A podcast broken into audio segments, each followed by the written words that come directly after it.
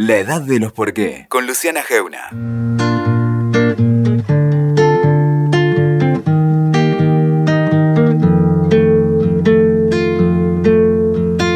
Avião sem asa, fogueira sem brasa, sou eu, assim sem você. Futebol sem bola, piu-piu sem frajola, sou eu. Hay un cuento cortito de Eduardo Galeano que casi todos recordamos. Te lo leo. Se dice que era un mago del arpa. En la llanura de Colombia no había ninguna fiesta sin él. Para que la fiesta fuese fiesta, Mesé Figueredo tenía que estar ahí con sus dedos bailadores que alegraban los aires y alborotaban las piernas. Una noche, en un sendero perdido, fue asaltado por unos ladrones. Iba Mesé Figueredo de camino a unas bodas, él encima de una mula, encima de la otra su arpa, cuando unos ladrones se le echaron encima y lo molieron a palos.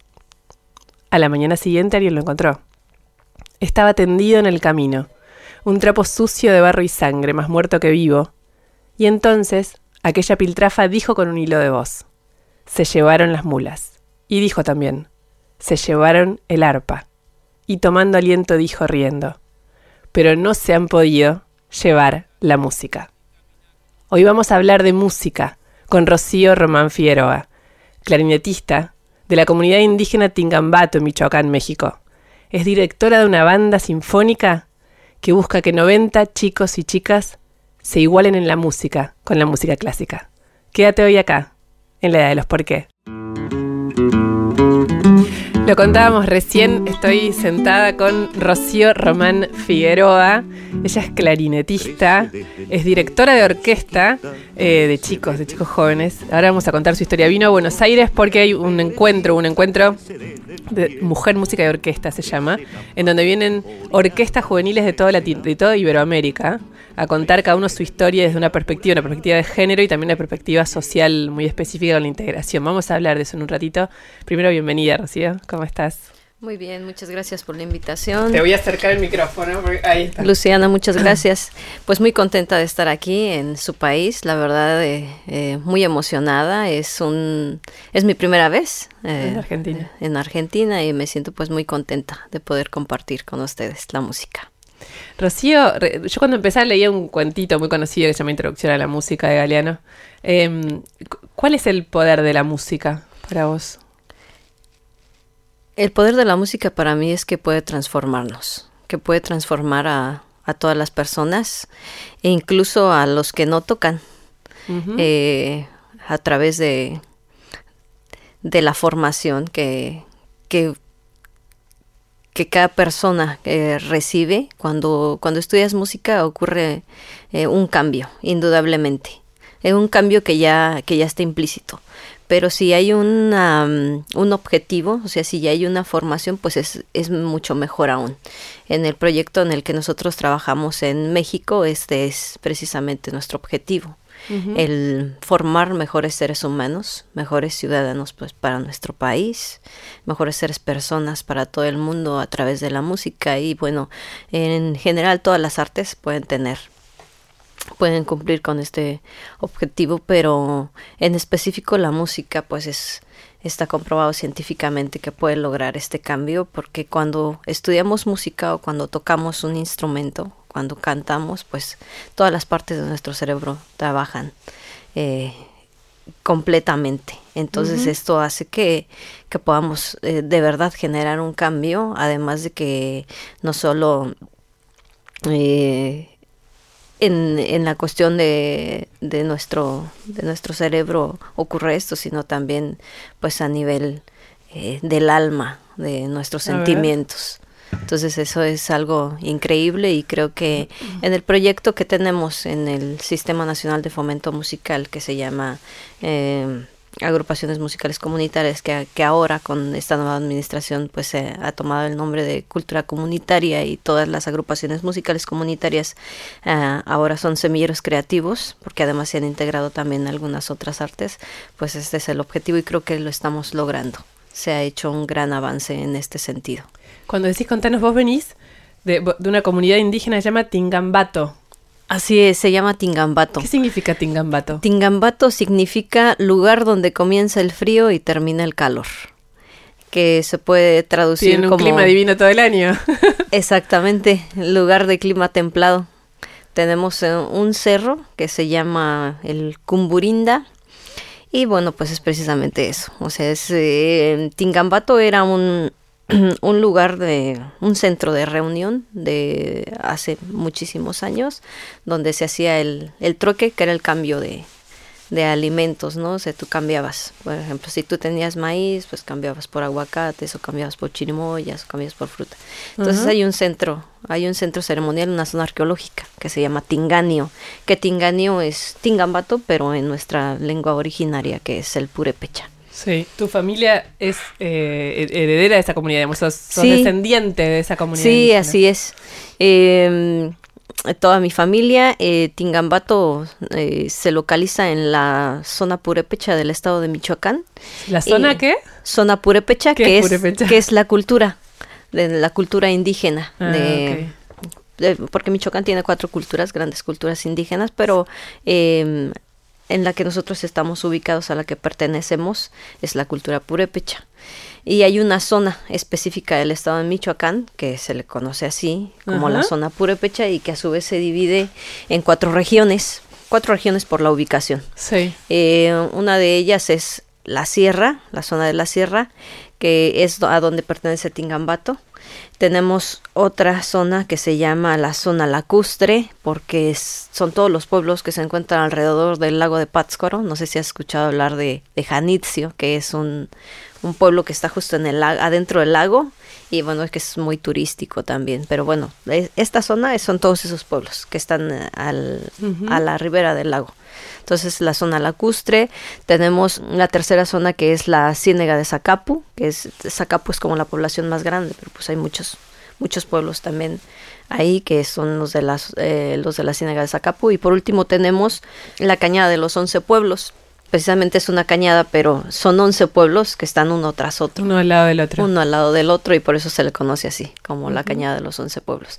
Y todo, todos estos pueblos pues son pueblos purépechas. La cultura purépecha es eso una... Te iba a preguntar, que, si podrías trasladarme eh, a esa cultura, ¿qué, dirías? Sí, la, es una de las más fuertes de México. Es una cultura viva, o sea, completamente. Eh, hay pueblos que, que tienen muy, muy, muy arraigada esta cultura y toda su tradición y su cosmovisión, su pensamiento, el lenguaje. Hay algunas que, que no tienen ya la lengua, pero que conservan otros símbolos identitarios. Como por ejemplo. Eh, como por ejemplo la música, que es el caso de Tingambato. En nuestro pueblo ya no hablamos eh, como tal la lengua. Hace ya varias generaciones que se perdió, pero eh, tenemos una de las cosas más fuertes en la cuestión de la identidad es la música, la música tradicional purépecha y la cuestión de la gastronomía, la comida tradicional. Em, la cuestión de la música, la música purépecha tiene hay una, hay una frase que dice que como que aunque levantes una piedra, algo así en, en tu zona, eh, lo que vas a escuchar es música. Sí, eh, Tingambato tiene una tradición musical muy fuerte desde hace muchísimos años. Siempre la, la educación o la transmisión de conocimientos musicales había sido de manera muy tradicional. Se pasaban los conocimientos de, directamente de, un maestro tradicional. Tradicional quiero decir que no, que no tuvieron una formación académica musical como tal. Sino tribal, de algún modo. Exactamente. Eh, lo que sí es que, que siempre ha habido lectura musical en Tingambato. O sea, todos, todos leen notas. El idioma de la música. Sí, el idioma de la música es así como por ley.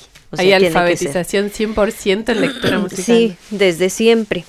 Entonces ha, habido maestros muy importantes en, en, en, casi todos los pueblos de la zona purépecha que han sido como los, los que han dejado todo un semillero de músicos. En el caso de Tingambato, eh, eh, bueno, y que además eran maestros de música, pero también compositores. En el caso de Tingambato, era el fue primero el maestro Victoriano Próspero, después alumno de él eh, es el maestro Eliseo Cortesanales, quien fue mi maestro. Yo lo conocí cuando él ya tenía como 80 años por ahí. Entonces fui de sus últimos alumnos eh, alumnas, pues fue muy grato, pero es así, fue de esta manera como se, como se gesta la tradición musical en Tingambato, pero ha habido todo un recorrido de quehacer musical, de actividad musical, eh, hacia los años 90 se comenzaron a hacer unos cursos que se llamaban cursos intensivos de verano para ejecutantes y directores de bandas en toda la región, Purépecha. a ver, te pregunto, ¿estás escuchando a Rocío Román Figueroa? Eh, ella es, estamos hablando justamente de, su comunidad Tingambato en México, Michoacán. Ella dirige una orquesta de chicos, de jóvenes en ese lugar. Em, y, y, estamos hablando sobre cómo, cómo se replica y se reproduce en esa comunidad la música. Y es, los argentinos tenemos mucha música, pero no, no ese, es, es difícil imaginar, y te, quería preguntar eso, vos decías, bueno, no era una formación, no había una formación académica, se reproduce casi tribalmente con maestros tribales. ¿Eso que significa? ¿No, era en la escuela? ¿No era en, en dónde es que se da eso?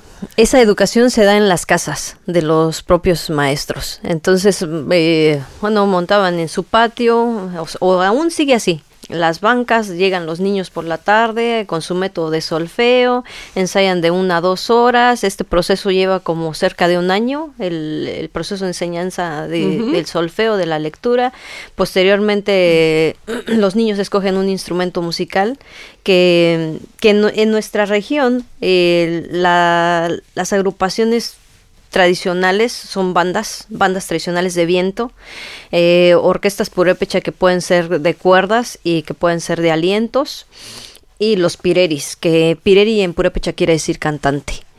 Pero a lo que iba con todo esto del, que te contaba de la tradición musical, eh, hacia los años 90 se comenzaron a hacer una serie de cursos de capacitación para directores y ejecutantes de bandas en Tingambato. Y todo esto, eh, después Tingambato se volvió sede. A estos cursos iban ya maestros, ahora sí, de, de, Morelia, de formación académica ya, de Ciudad de Morelia, de Ciudad de México, de Guadalajara. Y era una semana, solo en el verano. ¿Y eso mejoró o contaminó eso, educación musical? Eso mejoró. Eh, desde mi punto de vista creo que mejoró bastante porque siempre, siempre se puede mejorar. Eh, aquí lo importante es que en, en, Tingambato ha ocurrido que sí, sí, creo yo que sí ha habido ese cuidado por, por mejorar, pero no cambiar. O sea, es, es mejorar lo que ya está, o sea, ser mejor, pero siempre conservando la esencia de, de, lo que es la música purépecha. Entonces esto trajo como resultado que se pudo lograr hacia el año 2000, se pudo consolidar un proyecto de una escuela de música en Tingambato, que es un centro de capacitación musical, eh, que tiene nivel técnico y que bueno, pues ya eh, eh, pretende dar eh, cabida a todos los músicos de la región, precisamente la zona purépecha, para que tengan una formación pues un poco más completa en la cuestión musical, porque ya, ya aquí en esta escuela pues ya se imparten clases de, de, armonía, de instrumentación, de coro, ya es un poco más formal la matrícula, porque la educación digamos informal, que en realidad de informal no tiene nada porque es muy formal, pero no académica. Pues únicamente se aprendes tu solfeo, algunas bases de armonía y tu instrumento musical. Y tocas en la banda. Es, esa es la cuestión. Y, y, tocas bastante, por cierto. Entonces, a todo esto, cuando, cuando llegaban los maestros a los cursos y que veían todo este movimiento musical en nuestra población, pues es lo que decían, ¿no? Es donde surgió otra frase de, de los maestros de fuera, Claro. Eh, que decían, bueno, es que en Tingambato hay, o sea, hay tanta música que tú llegas a Tingambato y levantas una piedra y en lugar de salir bichos salen músicos. Entonces esa era la frase que, que, te contaban, ¿no? Que era eso. ¿A vos cómo te llegó, eh, más allá de que naciste ahí, digamos, cómo, cómo entraste eso, como más... En el eh, mundo de la música. En el mundo...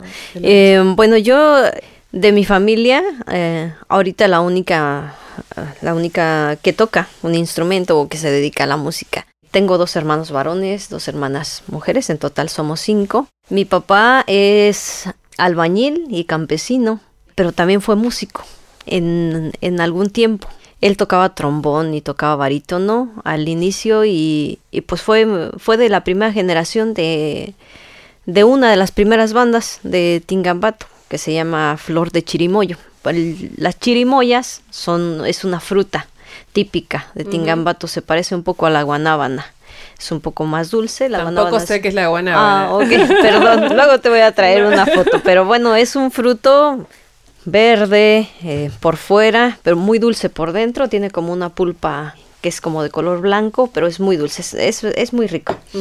Y bueno, los chirimoyos pues son los árboles que dan las chirimoyas y por eso le pusieron a esta banda Flor de Chirimoyo. Y mi papá perteneció a la primera generación de esa, de esa banda. Por cuestiones de, de trabajo pues no podía porque todos los, los integrantes que en su mayoría ya eran casados en ese tiempo, cuando se comenzó a formar esta agrupación, pues tenían que hacer su, su trabajo normal, o sea, su rutina de trabajo, su jornada de trabajo y por la tarde, después de que terminaban, pues tenían que ir a los ensayos Ensayar. a ensayar. Entonces, después ocurrió que mi papá se enfermó, eh, ya no pudo continuar con la cuestión de la música, pero es músico de corazón. Siempre, siempre le ha encantado la música. Entonces, cuando mis hermanos crecieron, porque yo soy la penúltima de la familia, mis hermanos varones son pues mayores, y, y precisamente estoy muy contenta de poder participar en este encuentro que se llama Música, Mujer y Orquesta, porque en Tingambato, pues eh, para ese tocaban. tiempo, no, las mujeres no tocaban.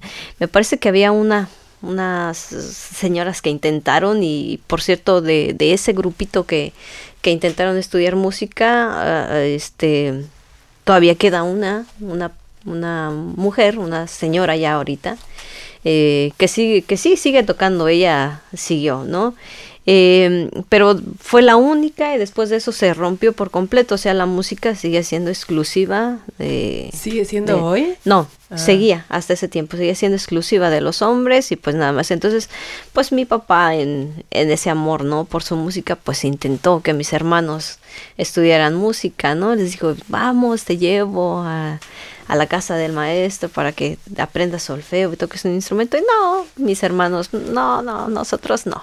Entonces, recuerdo muy bien que cuando estábamos pequeñas, yo y mi hermana menor, que se llama Leti, eh, mi papá cuando llegaba de trabajar, para esto pues él ya no tocaba ni, ni nada, ya se había retirado de la música, y, pero pues se- seguía con, conservando su método y demás, entonces nos sentábamos a- afuera del troje, que es como la vivienda tradicional de la cultura purépecha, que es una casa de madera con un portal y eh, nos sentábamos ahí en el portal y él nos enseñaba, o intentaba enseñarnos, ¿no? Recuerdo muy bien que nos intentaba enseñar la escala y do, re, mi. Y bueno, eh, son recuerdos que tengo muy, muy grabados.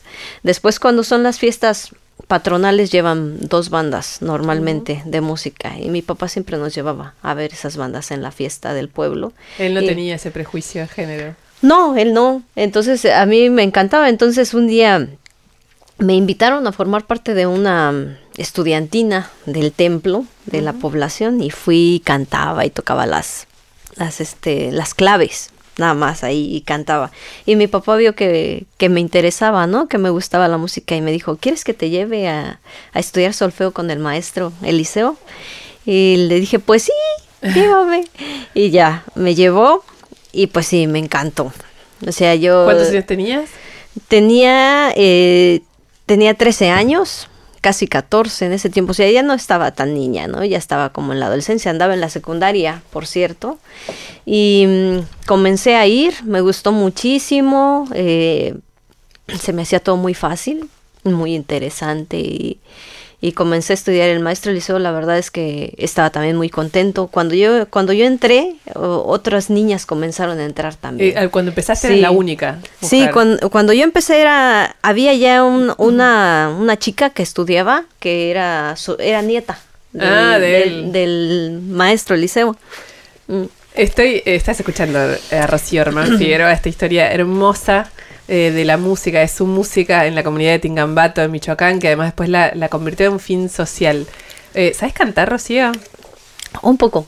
¿Puedes cantarme alguna canción eh, típica? de esas que... Pues no me sé en realidad muchas porque como te digo en Tingambato ya perdimos la, la lengua purépecha, pero pues me sé algunas palabras y pero con mucho gusto les voy a cantar la letra de esta pirecua Dale. que este que vamos a tocar y que se llama Male Lupita. Y, y bueno, es un fragmento, dice así. Lupita, norini tsukurinden tsitsiki, ay no pale, inde tsitsikich pendien jarastia. Tiraran tan titatan, Divina. tiraran tan titatan. Y bueno, ¿Qué esta significa? Lu- bueno, no tiene una traducción, no se puede traducir Sí, no, como- literal, como porque es literal. distinta la... Exacto, pero más o menos eh, quiere decir, es, es un muchacho que le dice a Lupita, que le dice, Lupita, quiero que me regales esa flor. Eh, pero bueno, en realidad lo que le está diciendo es que quiero que seas mi novia, Claro. ¿no? Quiero que seas mi novia. Y, y Lupita le contesta, le dice, eh, cuando le dice esto, ay no, vale, inde chichiquich penden jarastia", le dice, ay no señor, porque esa flor está pendiente, o sea, esa flor ya tiene dueño. Sí. Ella es de Michoacán, de la comunidad Tingambato. Es clarinetista y es directora, yo le dije directora de orquesta y recién en la tanda ella me dice no es de orquesta, es de banda y mi ignorancia hace que le pregunte cuál es la diferencia. Sí, eh, te comentaba, yo soy directora de banda. eh, la orquesta y la banda tienen un formato instrumental distinto y también un repertorio diferente. En la región de Tingambato, de toda la zona purépecha, como te comentaba hace un momento, las agrupaciones musicales que que nos eh, distinguen o que son eh, originarias de, de esta región, pues es la banda, la banda de viento, eh, que se conforma por clarinetes, saxofones, toda la familia de saxofones, barítono bombardino, trombones, trompetas, tuba o helicón y percusión. Y saxores, que son como unos instrumentos que, que reemplazan a los cornos franceses sí. en las orquestas. Y la orquesta sinfónica, pues es la que lleva alientos, pero muy pocos alientos y lleva Tiene toda la cuerdas. sección de exactamente de las cuerdas que son violines, violas, violonchelos con trabajos y que además tiene una sección mucho más completa de percusiones. Entonces, en el caso mío, soy directora de banda. El proyecto en el que yo estoy trabajando ahora y, y que más que un trabajo es una pasión realmente, es una banda sinfónica, una, una banda sinfónica comunitaria. Bueno, tenemos todos estos instrumentos que te mencionaba, eh, pero nosotros sí tenemos cornos también, por eso es que le hemos llamado sinfónica. Ah, En las orquestas sinfónicas, además de los instrumentos madera que te mencioné, también tienen oboes y tienen eh, fagotes, fagotes, pero eh, nosotros no tenemos estos instrumentos debido a que, bueno, pues son un poco caros, además no son como de nuestra región, porque además nuestro objetivo es dar continuidad a la tradición musical, por esas dos razones pues que van un poco fuera y decidimos mantener casi el formato original de la Del tipo de banda. del tipo de banda. Sí a, a excepción de que se le añadieron los cornos. ¿Y el, re- el repertorio? el repertorio que toca el repertorio de, de la banda es bastante diverso y eso es algo que, que me gusta de la banda y tocamos música eh, o sea tocamos música clásica Y en arreglos para la, para la banda y tocamos también mucha música tradicional, purépecha, que es la nuestra y por supuesto también música popular eh, de otros países y música popular mexicana. Ujú.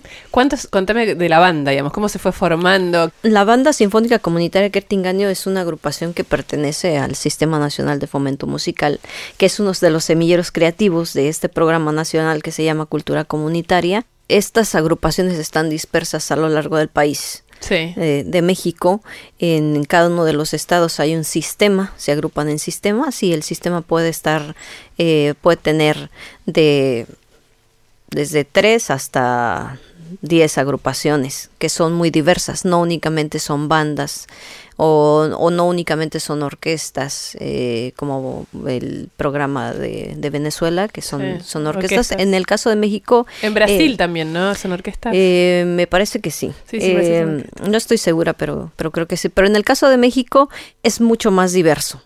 Como México es un país tan diverso en la cuestión musical, eh, pues el, el programa de, de, las agrupaciones musicales comunitarias de los semilleros creativos ha acogido todas estas agrupaciones uh -huh. y, y, se, y se insertan estos semilleros creativos o estas agrupaciones y se, y, y se trata de mantener el a las agrupaciones que ya están. Es decir, en Veracruz, por ejemplo, hay ensambles de marimba, en hacia Patzingán, que es otra, otra región de Michoacán, hay ensambles de arpa grande, están también ensambles de son jarocho, hay ensambles de percusiones, eh, en fin, en, por ejemplo, en, en, también en el caso del sistema michoacano de los semilleros creativos, pues hay la banda sinfónica de Tingambato, hay una orquesta sinfónica, que es así es orquesta, en sí. Pátzcuaro, eh, otra en Apatzingán, hay un ensamble de arpa grande. ¿Y los también, chicos cómo llegan? También hay orquesta? coros. O a la eh, banda. se hace una convocatoria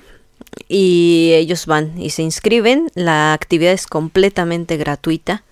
El Sistema Nacional de Fomento Musical provee a las agrupaciones con una dotación de instrumentos que es para préstamo de los chicos. O sea, los chicos solo tienen que llegar con Sí, ganas de aprender. Sí.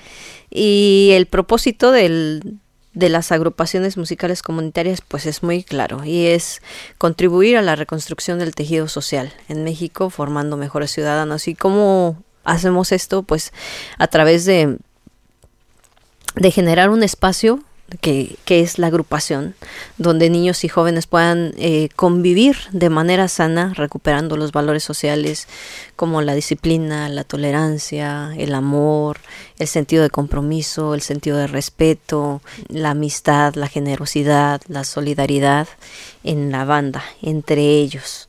Entonces, manejamos todo un mecanismo de comportamiento, de buen comportamiento, respetando todos estos valores a través de la música pues ha funcionado bastante bien. Nuestro proyecto tiene cinco años, de hecho, el próximo 5 de ¿Te acordás octubre. ese primer día? cuando ¿Dónde, ¿Dónde funciona la banda?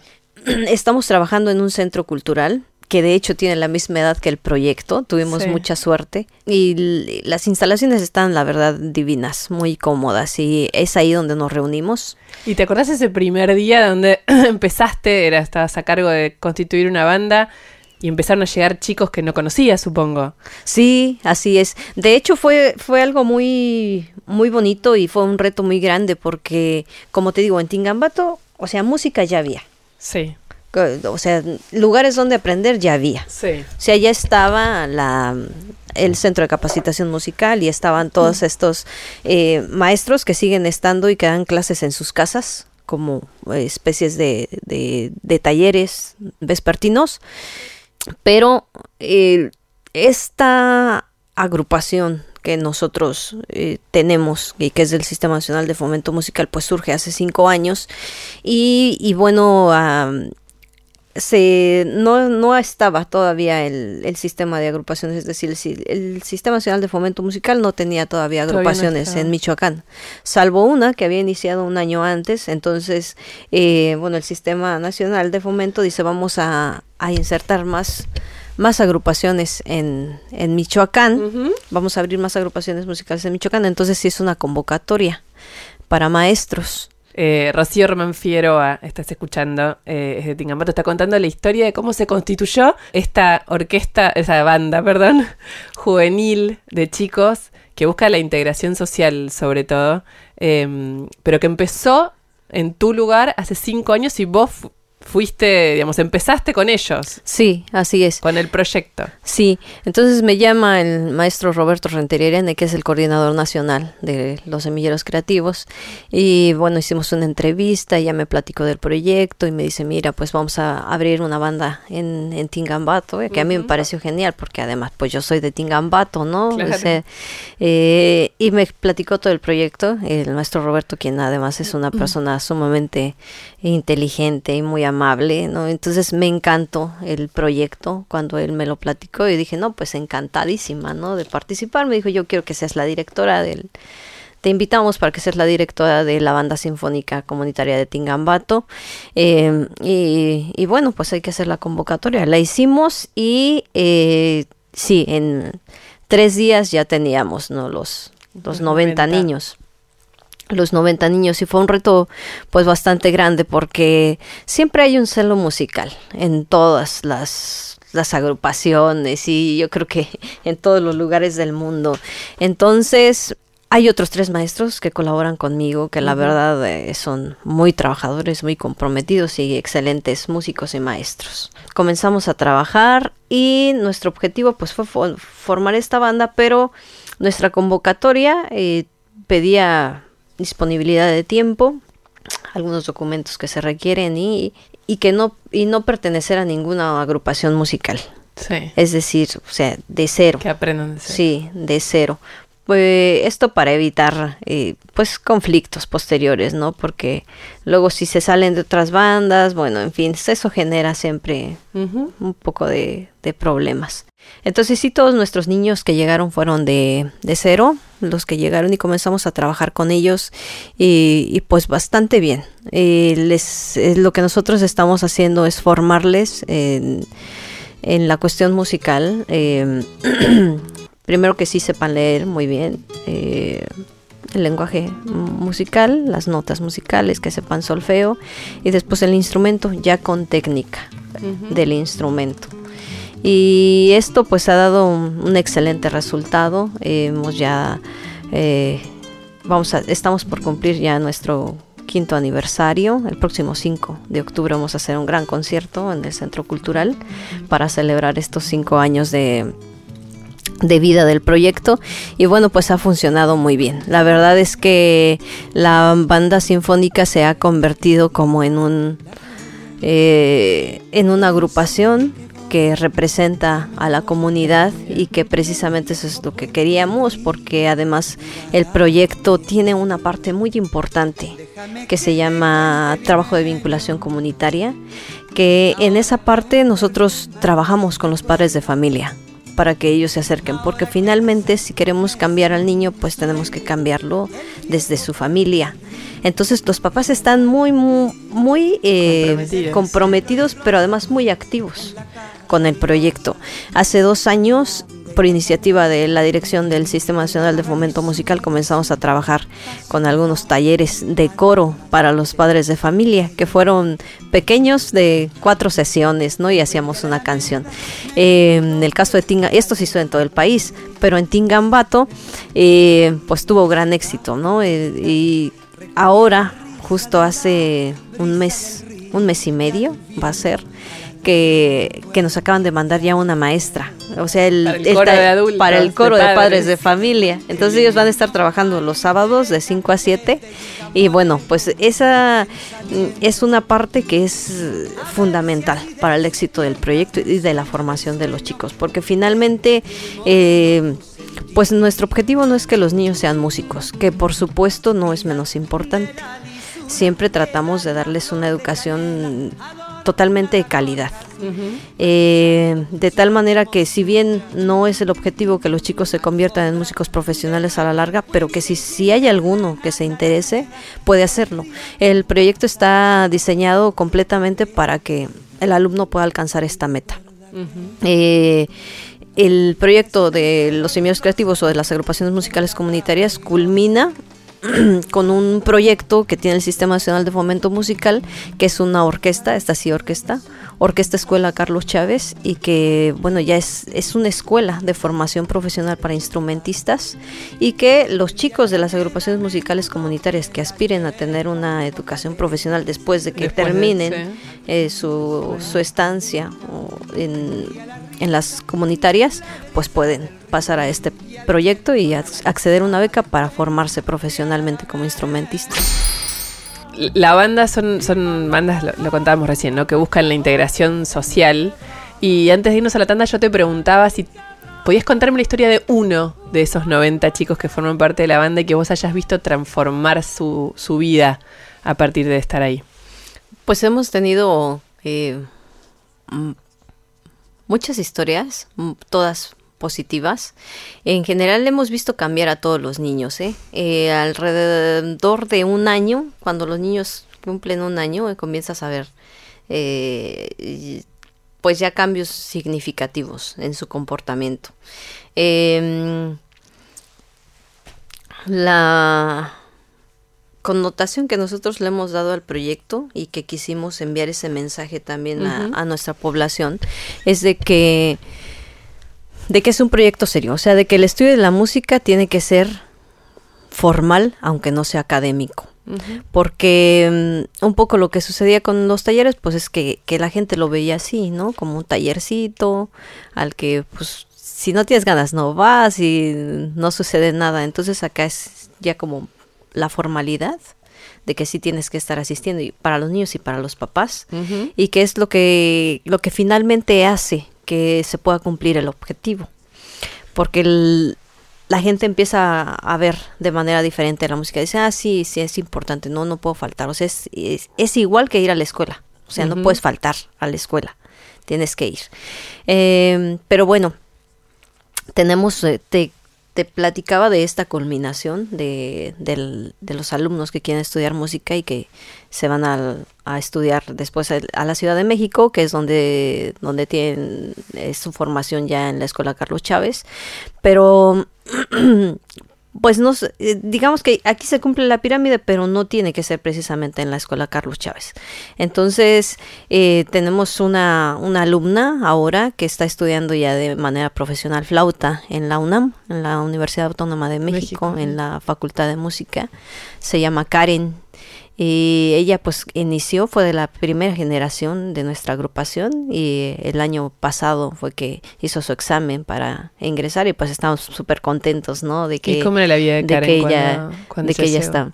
Eh, Karen es una niña ah, muy tranquila, tiene una familia bastante estable, pero eh, creo que, que, que para nosotros es todo un éxito que, que ella haya decidido formarse ya de manera profesional en la música. Entonces ha, ha sido eh, para todos un, pues una noticia, ¿no? Muy buena de que, de que ella está estudiando en, en ese lugar. Pero igual tenemos muchas otras, muchas otras historias. Tenemos, por ejemplo, una historia de, de unos chicos que, que bueno, pues su, su papá falleció de, de leucemia y que, que la banda pues ha sido pues un soporte para ellos, para superar todo esto, porque finalmente la agrupación es como una gran familia en donde todos nos apoyamos y, y estamos juntos. Entonces, eh, tenemos también otra historia de, de una niña que toca sax soprano, bueno, ya ahorita jovencita, también fue de nuestra primera generación, que tiene una... eh, mm, un problema congénito en una de sus de sus piernas. Mm, eh, no puede caminar en, su cadera no puede caminar completamente bien. Y bueno ella se sentía un poco mal no en, en esta cuestión. Y la banda pues la ha hecho sentirse completamente bien porque en la banda pues no es, todo gira en torno al cariño, no hay espacio para, para el bullying ni nada de estas cosas, porque los, no porque se los prohibamos, sino porque los chicos lo entienden desde el inicio. O sea que debe haber respeto, que debe haber compañerismo, solidaridad. Y precisamente cuando tú ves que todo esto está funcionando es porque ves que los chicos se entienden, o sea que, el- que los chicos se ayudan entre sí. Entonces hay varias historias que, que este, bueno, son infinidad de cosas, ¿no? De trasfondo, de las familias, de porque cuando estás como maestro no solo tienes que ser maestro, de, o sea, no no solo puedes ser la directora, ¿no? Del, de la banda. Creo que cuando los chicos están en la agrupación, pues me convierto en su mamá, en su psicóloga, en su amiga, en su compañera, ¿no? En su confidente. Y tienes que ejercer todos estos papeles Además de, de coordinar y creo que eso es lo que hace que, que este proyecto funcione. Porque para estar al frente de un proyecto musical, pero que en este caso que es un proyecto socioformativo, pues tienes que estar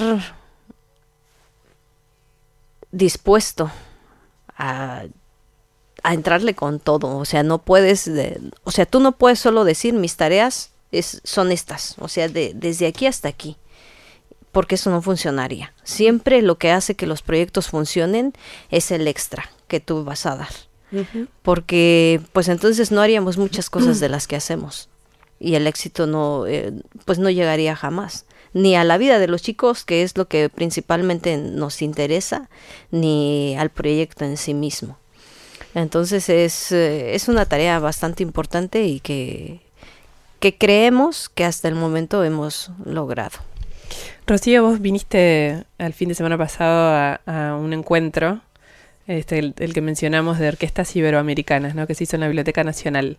¿La música es para vos, por encima de todo, eh, la oportunidad de transformación más que ninguna otra en el ser humano? Sí, definitivamente. Sí, yo creo que con la música se puede, se pueden cambiar las vidas. Em, nosotros hacemos unas eh, evaluaciones cualitativas por medio de, em, de sondeos en la comunidad y por medio de entrevistas para ver la gente qué opina de la agrupación.